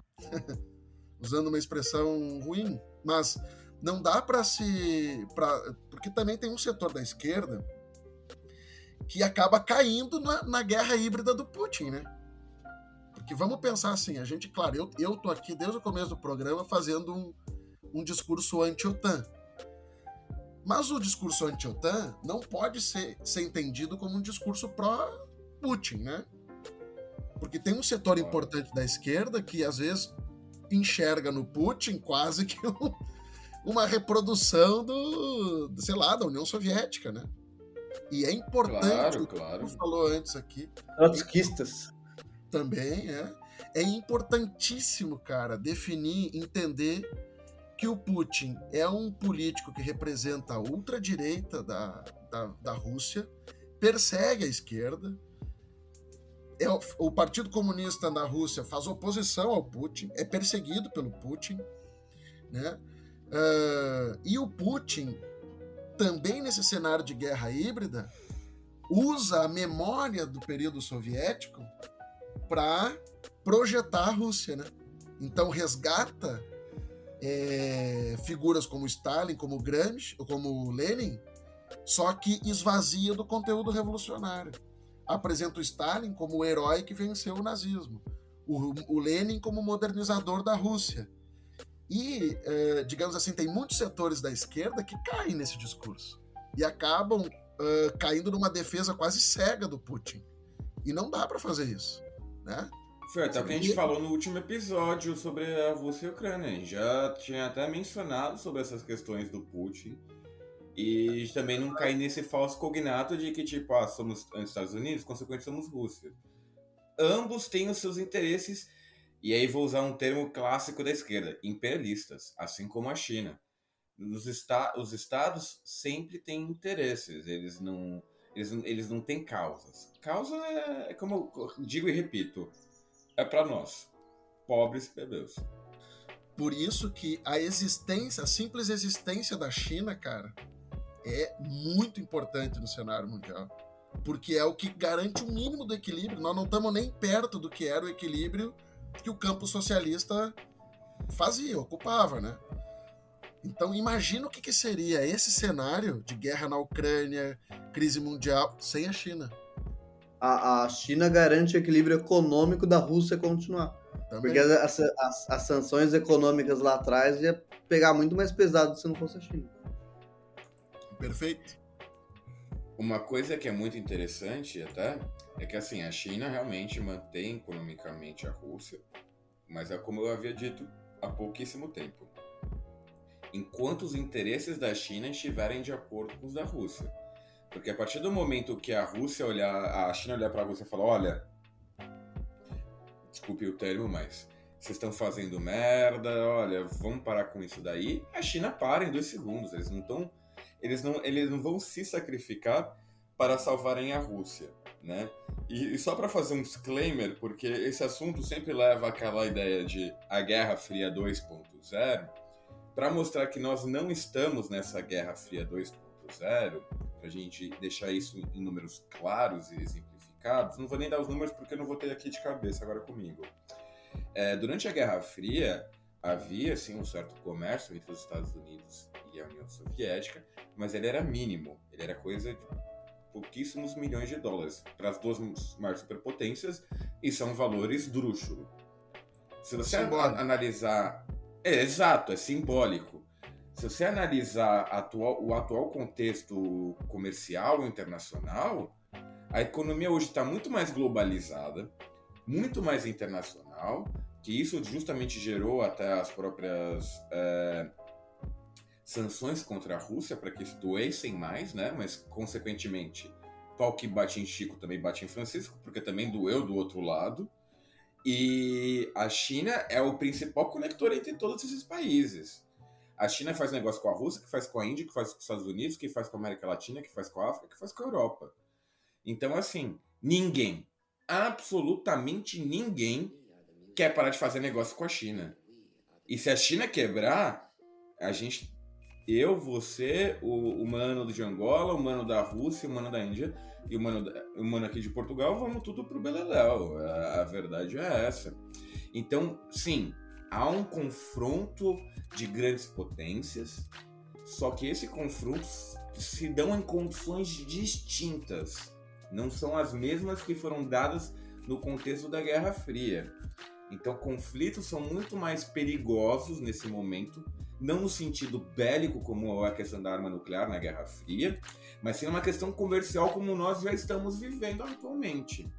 A Rússia invade a Ucrânia, pronto, o trigo sobe 300%, o petróleo e o gás sobem 300%, e quem paga é o povo. E isso também não é interessante para as próprias superpotências. Um fato que eu acho assim crucial para que, po que possa ser os próximos movimentos desses principais atores políticos é a autossuficiência desses produtos. Como a gente já pôde observar no que está ocorrendo agora na Rússia, devido à saída dessas grandes empresas, então a Rússia novamente vai tentar se tornar autossuficiente em vários produtos que antes poderiam depender do comércio internacional. A mesma coisa nós podemos observar na Europa e nos Estados Unidos com a produção de semicondutores. Um fato muito interessante que eu desconhecia que o Danilo trouxe foi a produção da China com seus semicondutores também. Fazendo isso, a China dá margem para invadir Taiwan. Lembrando que há 10, 20 anos atrás, a China exportava muitos produtos industrializados, mas de tecnologia estadunidense. Agora já não mais. A China já produz e vende, claro, sim. O iPhone ainda assim é produzido na China, ainda assim é interessante para a Apple vender o, fazer o iPhone na China, mas a, a China já tem a Xiaomi, tem a Huawei, tem empresas próprias com tecnologias próprias que podem competir Claro que eu ainda acho que está bem longe, mas já, já tem produtos industrializados importantes que podem, de certa forma, de alguma maneira ou outra, competir com, com, com o mercado ocidental. Ele já tem indústria aeronáutica, que isso é algo preocupante para o nosso lado, que temos a Embraer, que é uma das poucas indústrias reais que o Brasil tem. E o Brasil não pode. Se a gente já sofre de uma desindustrialização, uma coisa que seria trágica para nós é perder a Embraer. Que esse para mim é o último grande bastião de orgulho nacional que eu tenho, assim, nesse quesito. E vocês acham que pode haver uma tendência a uma preocupação maior com a economia interna dos países? Tipo, uma substituição de importações, assim? Uma coisa desse estilo? Eu acho que assim, a globalização ela surgiu com o intuito de realmente acabar com as guerras e esse, e esse, e essa razão já, já está se perdendo o seu valor. Consequentemente, isso sim pode gerar nessa procura por uma autossuficiência. Mas, claro, como eu sempre digo, o historiador não é mãe de Ná, então a gente não pode prever o futuro. Mas a globalização, de certo modo, entrou num certo cheque, assim, sabe? Olha, tipo, daqui já não pode. Não, daqui já não vai continuar igual. Ou o globalismo é, eu... ele vai ter que se adaptar, ou ele vai perecer. Como é, é o capitalismo que... na sua essência. Sim. Eu acho que isso é um processo que vem se arrastando desde a famosa crise de 2008, né? Que, digamos assim, que desde ali tu não tem uma certa alternativa de modelo, né? A alternativa de modelo tem sido ou um ultranacionalismo, é, estilo Trump Bolsonaro, ou próprio Putin, é, ou um neoliberalismo super extremista, ultraliberalizante, né? Vide Europa e agora Partido Democrata, com a incorporação de algumas pautas é, de direitos civis, que a galera chama de identitárias, e a China, cara, como alternativa. Não, mas de fato não está colocado qual será, digamos, um modelo novo de funcionamento da economia global. Isso não está colocado. Por isso que acabam prevalecendo saídas conservadoras, né, cara? Por isso que esses grupos ultra uh, direitistas ou fascistas acabam ressurgindo, né? Porque tu não tem modelo, cara. Veja mesmo aqui na América Latina, cara. A gente ainda, o Lula se elegeu não com a proposta de futuro, né? O Lula se elegeu por aquilo que ele fez no passado. Não com o que ele vai fazer no futuro. Ele prometeu fazer no futuro a mesma coisa que ele já fez antes. Não estou dizendo que isso não é bom ou ruim. Não estou dizendo nada disso. É, claro que é ótimo. Mas eu estou dizendo, nós reformulamos a plataforma, nem aqui, nem na Argentina, na Venezuela, digamos assim. Mas, mas também porque o Brasil está saindo de uma consequência desse modelo extremista nacionalista de direita. A gente claro. viveu isso, a gente viveu isso, foi muito ruim para o Brasil. Né? Para a gente conseguir retomar, a gente tem que voltar para o passado, fazer novamente o que estava dando certo antes. E, é. e o modelo chinês ele é, ele é curioso porque ele. Eu não vejo ele como alternativa em outros países, né, além da China.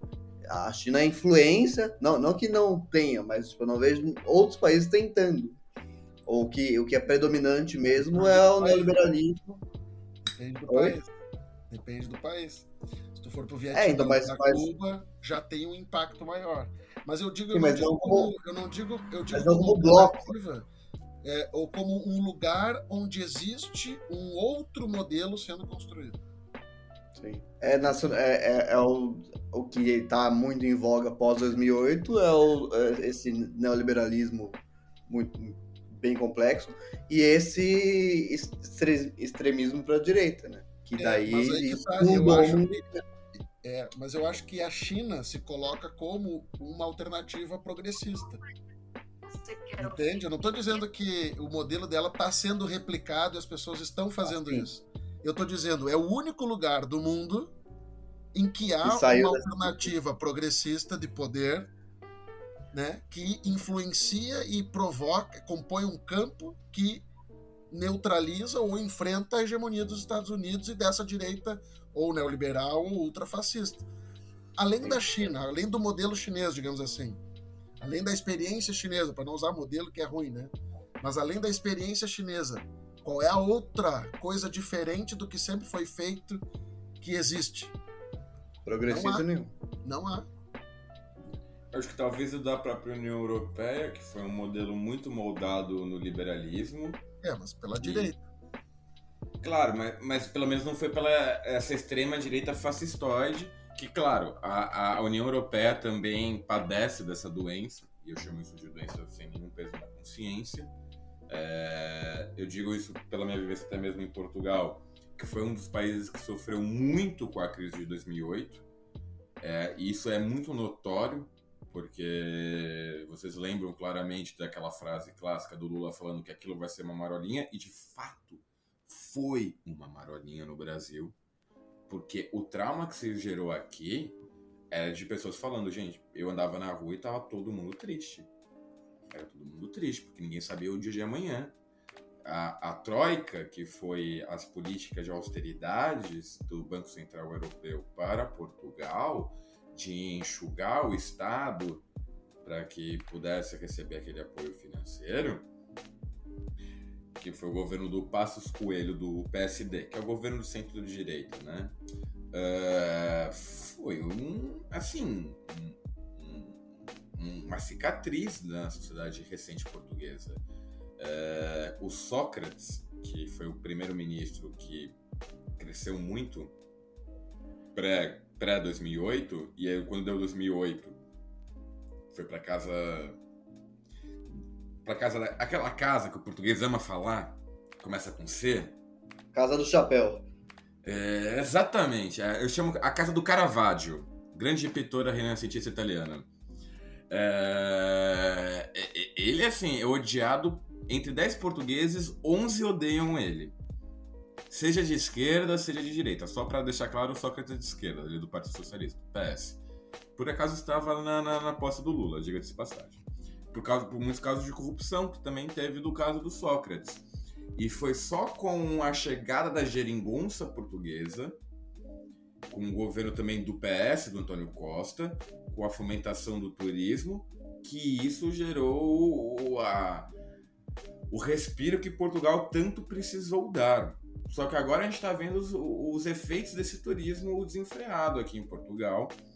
Acabou de baixar uma lei hoje que limita as casas turísticas, ou seja, as pessoas pegavam casas, transformavam em Airbnbs e em vez de alugar para as pessoas que moravam aqui, alugavam para turistas e mesmo que passasse a casa seis meses sem ninguém ocupá-la, não havia problema, porque chegava o verão e todo mundo queria alugar aquela casa e ele ganhava o dinheiro ali.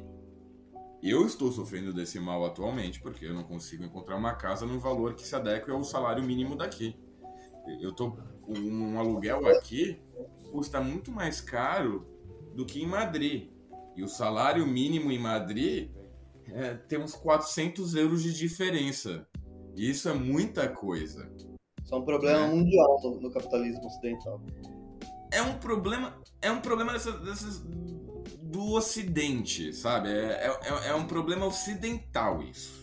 Porque a China está sofrendo de outro mal, que é tem tanta casa lá, que o, por tanta é, especulação imobiliária, que tem prédio vazio, porque não tem ninguém para morar naquela droga. Não é nem que não falta dinheiro, é que não tem gente. Criaram apartamentos do zero. Então já dá mostra como o próprio modelo chinês também tem suas falhas. E que evidentemente que vai ter suas falhas. Isso, Diga lá, Matheus. Não, sem dúvida. Eu acho que isso reforça o meu argumento de antes. De que a direita não conseguiu produzir uma alternativa é, consequente, progressista para a vida dos povos. A consequência da crise expôs o neoliberalismo, provocando essa galera aí dos mil euristas, a galera mal na Europa e tal. O problema é que também não surgiu, tanto no Ocidente, não surgiu uma alternativa de esquerda, de modelo econômico, social de esquerda. O máximo que nós conseguimos acumular foi a experiência do, do, da primeira década do século XXI, com Chaves, Lula, Néstor. A gente criou ali um acúmulo que mesclava coisas do nacional desenvolvimentismo com alguma coisa mais ressignificada de futuro, sem conseguir fugir da integração da, do mercado financeiro, mas conseguiu produzir alguma coisa. Só que nós não conseguimos passar disso, né? Ainda. Então, por isso que o que, que acaba surgindo como saída? A direita fascista e a direita neoliberal. Aí eu reforço mais uma vez a importância da China nesse negócio. Como uma referência, que a gente pode passar horas, daria um, teria que fazer um programa inteiro só sobre a China, né? É, porque é muita coisa para a gente tentar entender o que, que é aquilo ali. Mas, e porque é muito interessante, inclusive, né? para além dos, do, do, senso comum, do que a gente vê na TV, que é ah, um governo autoritário, não sei o quê, assim por diante. Tem as suas contradições. Não é ideal, é histórico, né? Então é lógico que vai ter contradições. Errado seria se fosse tudo perfeitinho, bonitinho, né? Não é, é real. Então tem suas contradições. Mas. Seria material. Exatamente. Mas se apresenta, então, como um polo onde todo mundo se agarra, né? Onde existe um poder alternativo, um sistema produtivo diferente. Mano, no meio dessa crise, a China colocou como meta acabar com a pobreza em 2030. Hoje não existe fome na China. E acabar com a pobreza num país de um bilhão de pessoas é algo assim, uma tarefa desafiadora para dizer no mínimo. O claro, já... não, é, não é a população inteira que passa fome, mas Claro. É, nesse quesito de qualidade de vida, a China ainda está muito longe. Sim, isso é indiscutível. E, e já há estudos demonstrando como a China mudou de 2008 para cá. Tem um vídeo muito interessante que eu recomendo da Deutsche Welle falando sobre a malha ferroviária na China. O quanto aquilo se transformou em pouquíssimos anos. É assim, a China tinha tanta malha ferroviária quanto, sei lá, o Brasil, que também é um país que carece de proporções continentais como malha ferroviária pequeníssima, para se tornar num, um padrão de qualidade. Assim, a China você vai para qualquer canto de trem e num trem de alta velocidade, não é tipo a Maria Fumaça que tá lá batendo. Exato. Legal, é. Tu vai tranquilo. E, e isso mostra muito em contrapartida o que acontece na Europa, porque hoje a Europa, o trem é um transporte caro.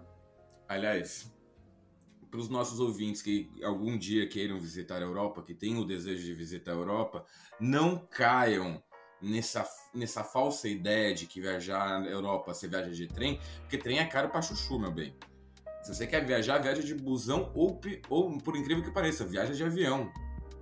Eu estava comentando aqui em off com, com, com, os meus colegas que eu acabei de voltar de uma viagem em Budapeste. Fui visitar um grande amigo meu.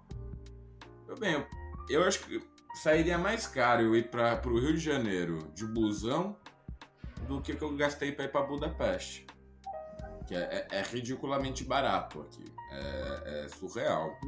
Então, já, por exemplo, já mostra essa diferença que tem agora entre a Europa e a China. E a China realmente está tendo esses moldes. Só que também a gente pode observar que esses moldes não são 100% perfeitos. Também, tivemos agora o caso da, da política do Covid-0 que caiu na China. E isso é preocupante, está sendo preocupante, está se demonstrando algo horrível.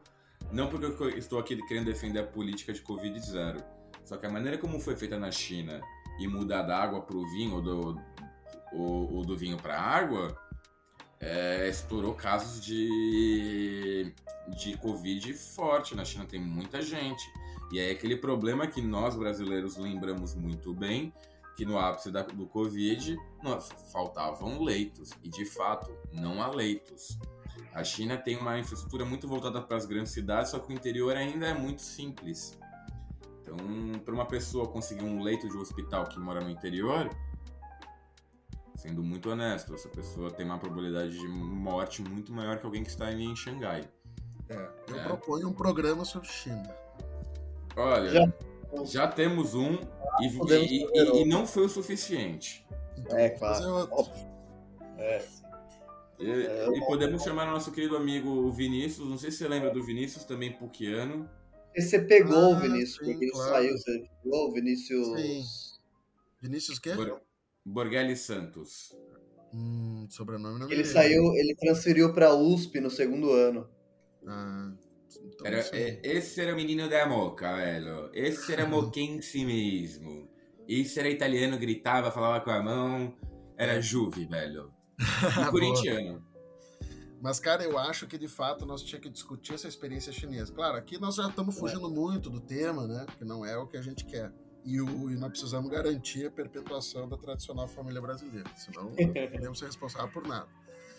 Mas é vale a pena, porque eu acho que faz parte de pensar que alternativas que podem surgir desse processo, né? A China é um ator importante. Nós também podemos ser um outro polo, né? Um polo de aglutinação de um outro modelo geopolítico internacional, né? Baseado em outros princípios. Então, por isso que a postura do Lula, a galera tá tergiversando em cima disso. Ah, o Lula quer ser o cara que vai defender a paz. Ah, acho o Lula acha que vai resolver a, a paz. Não é resolver a paz é constituir um outro campo geopolítico a nível internacional. Né? Sei lá. Mas ainda tem de frente agora com, com os Estados Unidos, seria burrice, né? Exato. Então tem que fazer isso com, com esse equilíbrio de pratos. Né? Exatamente, até porque a conformação do que a gente fez aqui, né, para o Lula se eleger, é. ela é muito maleável, precisa ser. Até para provar que a gente não está fugindo muito do assunto, toda vez que pensamos na Guerra Fria, Pensamos na Rússia. E essa suposta Guerra Fria nova, o ator principal não vai ser a Rússia, e é a China. É, esse é o grande motor que vai gerar essa guerra. A Rússia já se tornou um ator secundário. A Rússia tem um grande papel atualmente, justamente por esse conflito que está tendo na Ucrânia. Lembremos que é uma guerra que está acontecendo na Europa, e quando acontece na Europa, ai meu Deus, que horrível, porque guerra só é horrível na Europa. Lembre-se do Iêmen. Ah, não lembram? Que coisa, é prover meu ponto. É... E assim vai por diante.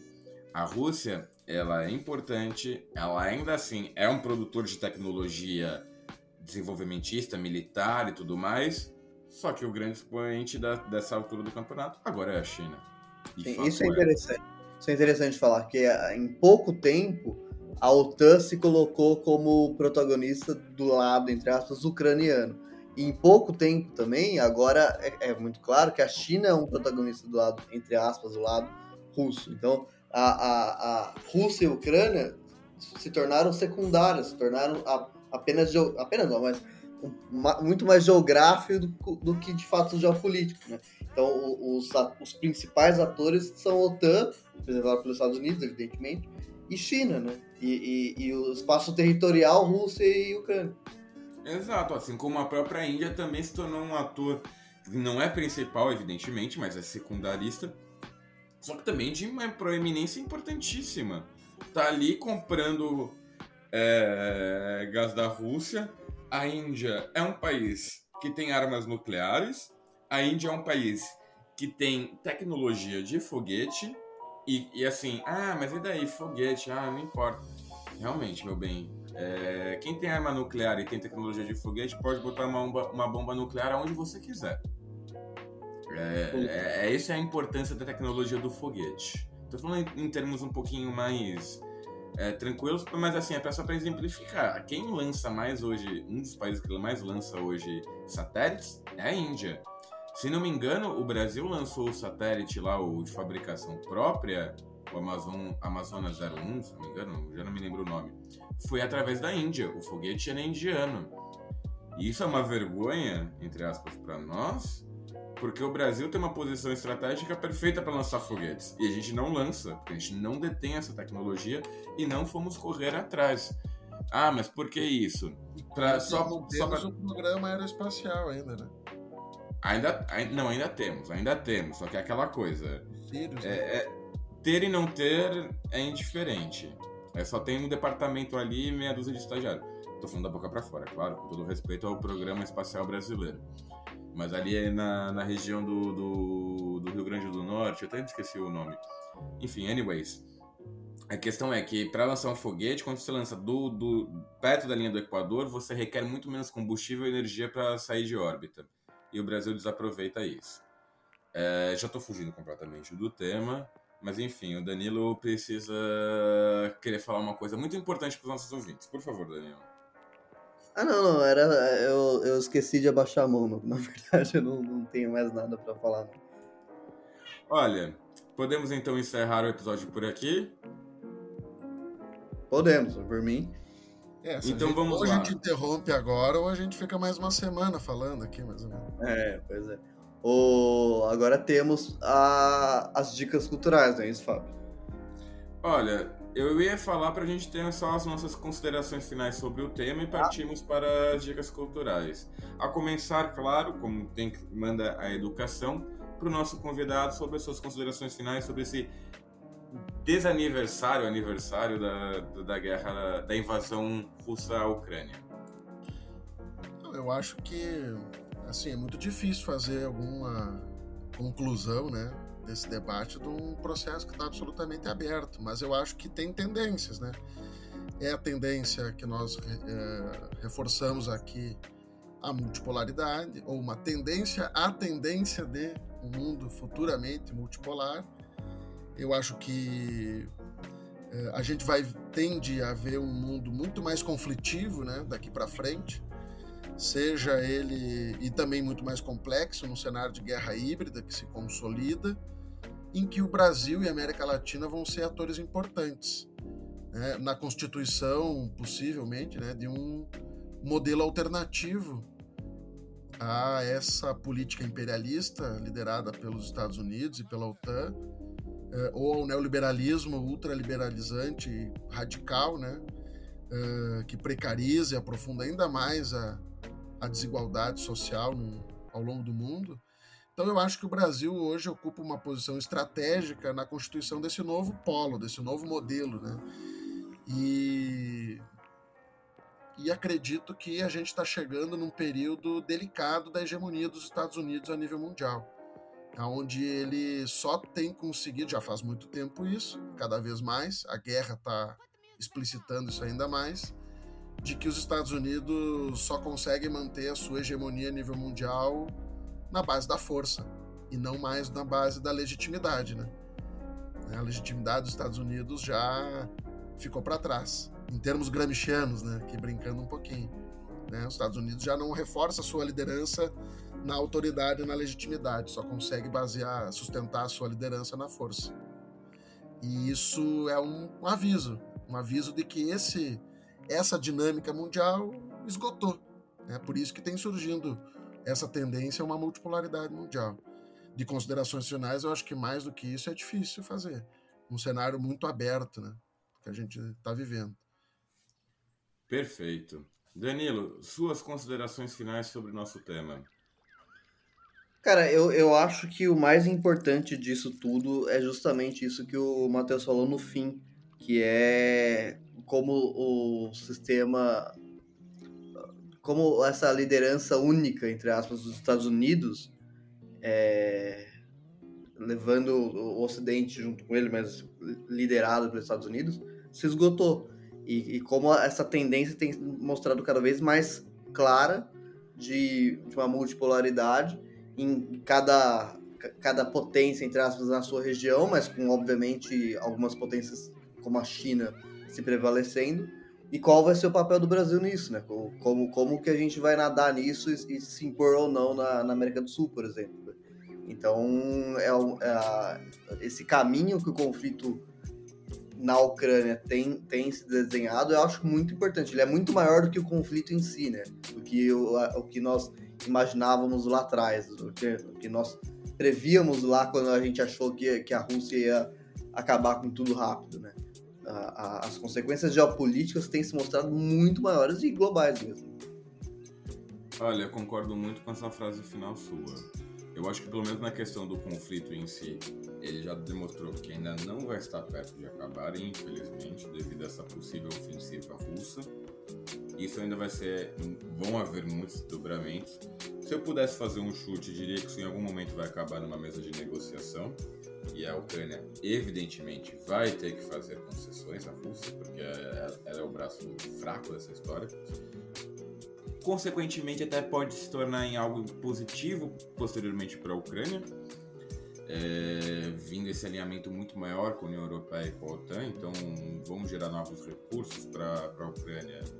É, a Ucrânia finalmente vai conseguir se descolar do que sobrar dela do polo russo para encontrar mais com o polo europeu barra ocidental. Concordo muito com a frase do Matheus que os Estados Unidos tá, tá com essa hegemonia, eu não vou dizer chega beirando a seu fim, porque eu acho que não. Eu acho que agora vai ser uma mudança dessa posição dos Estados Unidos. Os Estados Unidos vai ter que se provar é, a sua hegemonia por outros meios. Eu acho que já está fazendo isso a própria mudança do governo do, Biden, do Trump para o Biden e a maneira como o Biden está tratando seus, é, os seus homólogos ao redor do mundo demonstra muito isso, que não é mais uma questão de força, os Estados Unidos mandam, os Estados Unidos querem, os Estados Unidos faz, e sim, os Estados Unidos agora vai sentar, os Estados Unidos conversa, olha, veja bem, eu sou seu amigo, vem cá, fica comigo, é, vai, vai ter uma posição muito mais diplomata do que arrogante, por assim dizer, né? É, o alinhamento que está tendo muito com a Europa, isso eu acho que demonstra bastante. É, o fato da, do Biden já está querendo falar mais com a América Latina também demonstra muito isso. Da, da, da, dessa questão com a Venezuela é muito importante. A visita do Lula se demonstrou isso também muito forte. É, então, assim, eu acho que pelo menos nesse sentido, não sei o que vai acontecer, evidentemente. Não sei se os Estados Unidos vai continuar um país como superpotência ou não. Isso só com o tempo nós poderemos dizer. Contudo, eles também. Eu acho que eles não vão só cair, eles vão tentar fazer alguma coisa. Pelo menos isso é fato. E aí vamos ver se isso vai resultar ou não. E aí fica a dúvida para os próximos episódios, para os próximos capítulos. E bom, pessoal, sem mais delongas então, finalizando esse episódio, como sempre, as nossas dicas culturais.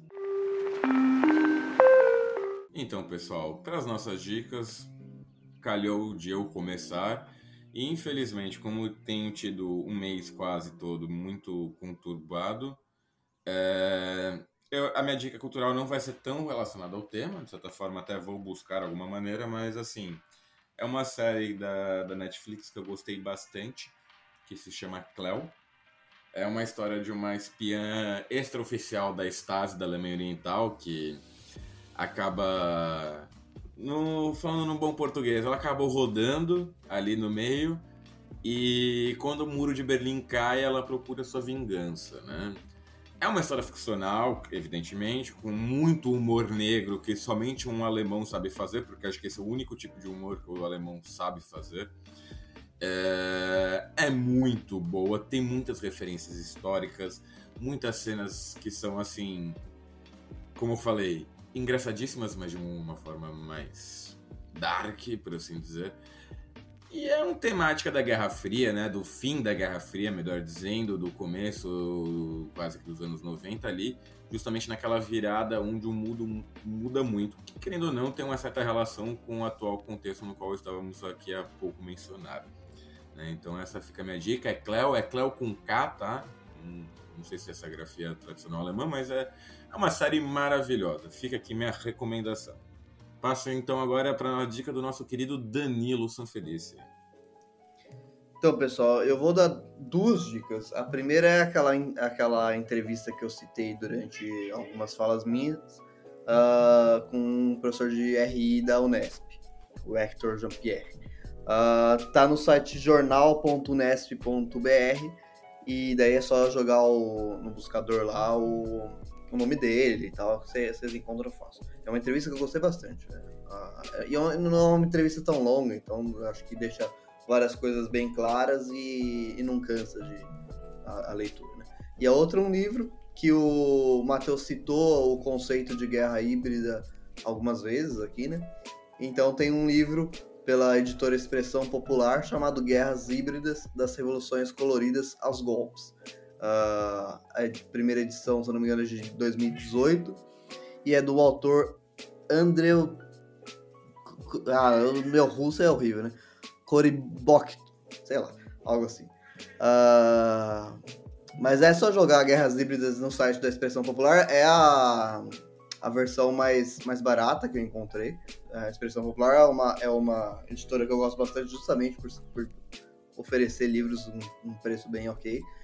E fica aí a, esse, esse, bom, esse bom livro que traz esse conceito que o Matheus explicou bastante também.